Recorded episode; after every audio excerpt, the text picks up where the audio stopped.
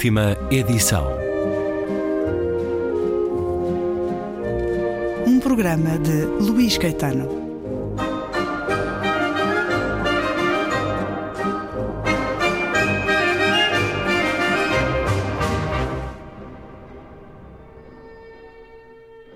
O ensaio deve a sua popularidade ao facto de ter como objetivo expressar as peculiaridades pessoais para que, sob o honorável véu da escrita, uma pessoa possa dar largas totais ao seu egoísmo.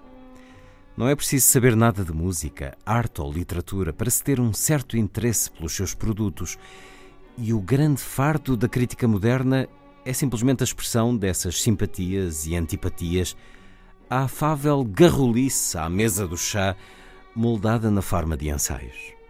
Se os homens e as mulheres têm de escrever, pois que deixem incólumes os grandes mistérios da arte e da literatura. Se nos falassem, francamente, não dos livros que todos podemos ler e dos quadros que todos podemos ver, mas daquele livro em particular de que só eles têm a chave e daquele quadro solitário cujo rosto está encoberto para todos os olhares, exceto um. Se escrevessem sobre si mesmos, tal escrita teria um valor permanente.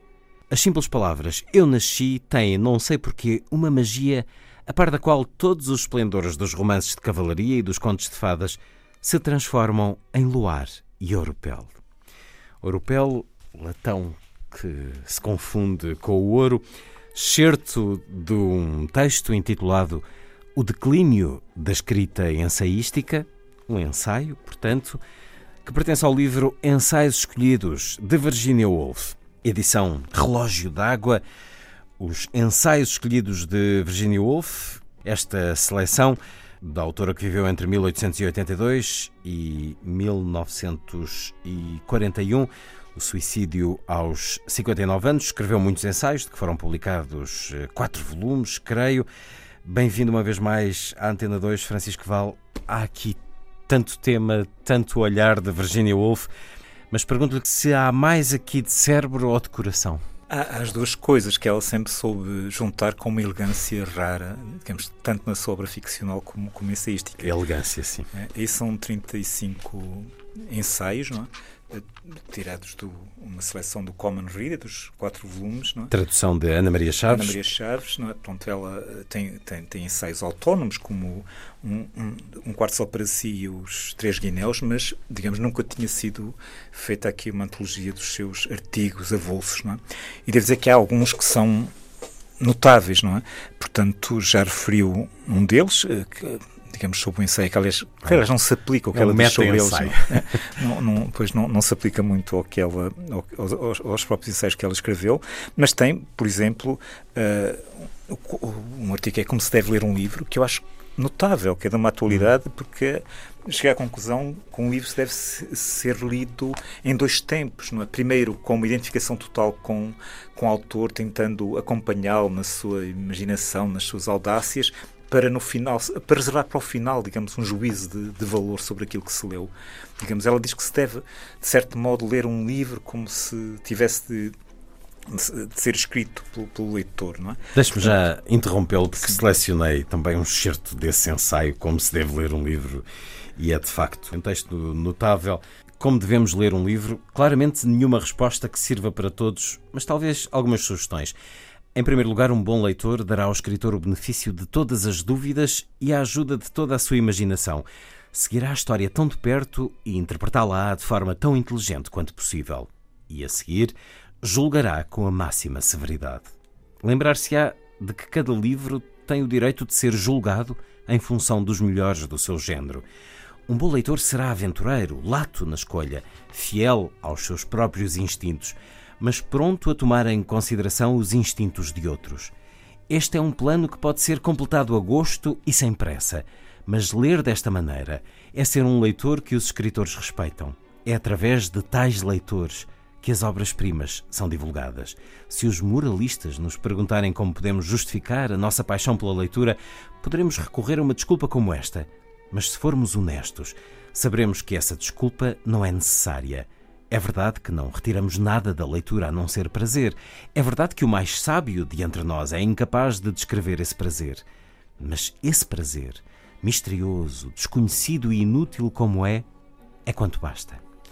E prossegue, a vontade é de ler uh, certos deste livro é grande. É esse do prazer misterioso, desconhecido e inútil, digamos, é, é, é notável. Digamos, é uma, apanha, apanha ela diz que não é, não é possível descrever, mas é, ela fala aqui. É, mas é esse o prazer que podemos esperar de um bom livro, de facto, não nenhum outro, não é? Quais são os temas sobre os quais encontramos aqui o pensamento, o olhar de Portanto, Virginia Woolf? Alguns. Uh, alguns artigos que eu, que eu destacaria, portanto, que dedica a Jane Austen, por exemplo, que ela admirava. Não é? Uh, é notável porque, enfim, além de tratar da sua vida e da sua obra, acaba por especular sobre o que seria a Jane Austen, melhor, o que seria a escrita dela se ela tivesse vivido mais uns anos e ido para Londres, estabelecido novas relações, não é?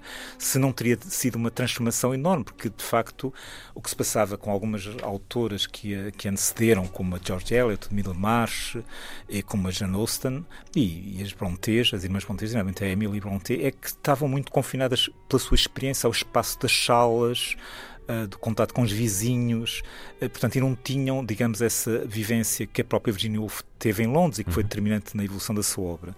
Portanto, esse é um artigo que, que, eu, que, eu, gosto particularmente, não é? Tem também um sobre Cristina Rossetti, que é muito curto, mas muito lapidar, não é? Tem sobre uh, Montaigne, digamos, uh, que é também um, um, o sobre não saber grego, em que ela nos convence que, de facto, mesmo que sabem grego, não sabem grego, porque não sabem como é que soavam na altura as palavras, onde é que as pessoas estavam a ouvir um interlocutor, se deviam rir ou não. Hoje não é possível uh, recuperar o grego a esse, a esse, nível.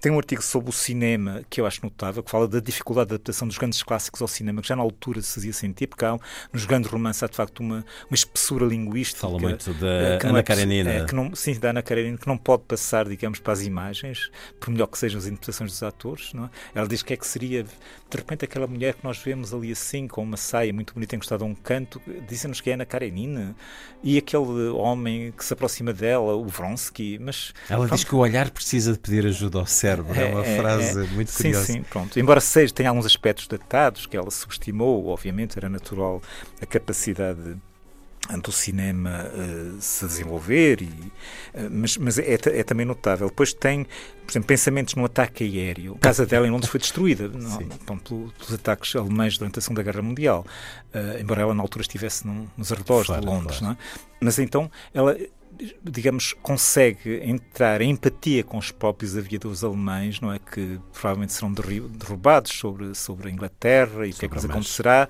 Pronto, é uma reflexão sobre a guerra que eu acho notável. Depois tem as mulheres e a ficção e tem o primeiro artigo, que eu acho, de facto, é, é, é, a sua resposta a uma velha discussão, que é a personagem na ficção.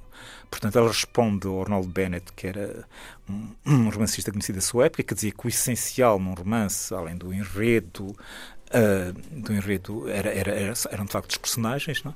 e diz que os autores da geração da Virginia Woolf, que eram os chamados georgianos, o Forster, Lawrence, Trash, Joyce, o Eliot e a própria Woolf, que não, não eram credíveis, porque não sabiam criar personagens reais. Então ela vai uh, dando o exemplo de um acontecimento verídico, que foi Uh, uma viagem de comboio que fez com uma, entrando numa carruagem um pouco à pressa, encontrou lá uma senhora uh, que chamou Mrs. Brown com, a falar com um homem, interrompeu uma conversa que ela estava a ter com, com o Mr. Smith, também não suposto, não é? E então, uh, através da descrição dessa mulher, que era já de alguma idade, do homem que era mais novo que ela e aparentava ter um poder sobre ela, dessa mulher que vestia de uma maneira uh, remendada, que se via que usava roupas até mas sempre com muita elegância, ela vai dizer aquilo que os diferentes uh, escritores da sua época, entre, digamos, iriam, como é que iriam tratar esse episódio, essa, essa, como é que iriam tratar essa personagem, até onde é que iriam persegui-la, digamos, não é? E, digamos, é de facto um artigo devastador em relação às limitações da geração anterior, onde estava o Arnold Bennett, o Gosworth e, o, e outros, é? Porque ela, em relação aos personagens, considera que houve uma ruptura que ela estabeleceu, grosso modo, em 1910, que as pessoas tornaram-se diferentes, as personalidades e as personagens. E, portanto, esses autores continuavam a tratar as, as personagens nos seus romances, personagens que já não existiam. Porque, como dá através do exemplo da cozinheira, que antes de 1910 estava lá nas catacumbas da casa a preparar os pratos e não, não, não surgia na sala, a partir daí a cozinheira começou a aparecer na sala, a pedir coisas, a falar com as pessoas, a despedir-se delas. É? Com esse exemplo mostra que, mas, de facto, houve uma mudança nos hábitos que os escritores tinham de resistar, os escritores da sua geração tinham de resistar, porque um escritor que não é sensível à mudança do, dos tempos, de personalidades, não constrói personagens que sejam de facto reais, entre aspas, como ela dizia. Não? Sabe se é a primeira vez que estes ensaios chegam ao público português? É, é a primeira vez, não? Dezenas de ensaios plenos de elegância, de paixão, de humor. Uh, leio ainda, permitam-me este encanto, este deslumbre, ler mais um, um pouco um ensaio intitulado Sobre Estar Doente. E, Virginia Woolf uh, uh, conhecia a circunstância de estar doente, nomeadamente a doença que acabaria por não a matar, mas a levar a matar-se. Considerando como a doença é comum, como é tremenda a mudança espiritual que traz, como é espantoso quando as luzes da saúde se reduzem Quantas terras por descobrir então são reveladas? Quantos descampados e desertos de alma um leve ataque de gripe traz à tona? Quantos precipícios irrelevados, salpicados de flores multicolores, são revelados por uma pequena subida da temperatura? Quantos vetustos e obdurados carvalhos são em nós desenraizados por a ação da doença? Como descemos às profundezas da morte e sentimos as águas da aniquilação fechar-se sobre as nossas cabeças e acordamos a pensar que já estamos na presença dos anjos e dos arpistas quando arrancamos um dente. Voltamos à superfície na cadeira do dentista e confundimos o seu lava-boca, lava-boca com a saudação da divindade, debruçada da porta do céu para nos receber. Quando pensamos nisto, como tantas vezes somos obrigados a fazê-lo, parece realmente estranho que a doença não tenha ocupado o seu lugar, com o amor, as batalhas e o ciúme, entre os temas principais da literatura. Os romances, poder-se-ia pensar, teriam sido dedicados à gripe, os poemas épicos à febre tifoide, as odes à pneumonia, a poesia lírica à dor de dentes. Mas não, com algumas exceções.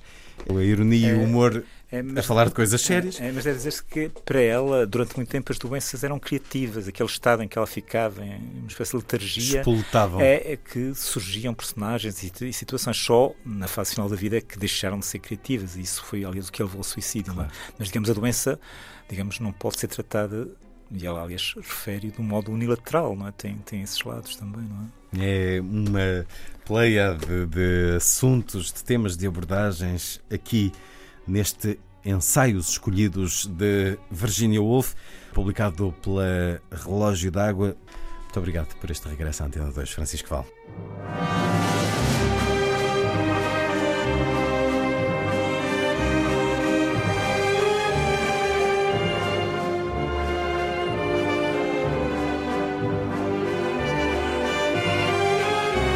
Última edição.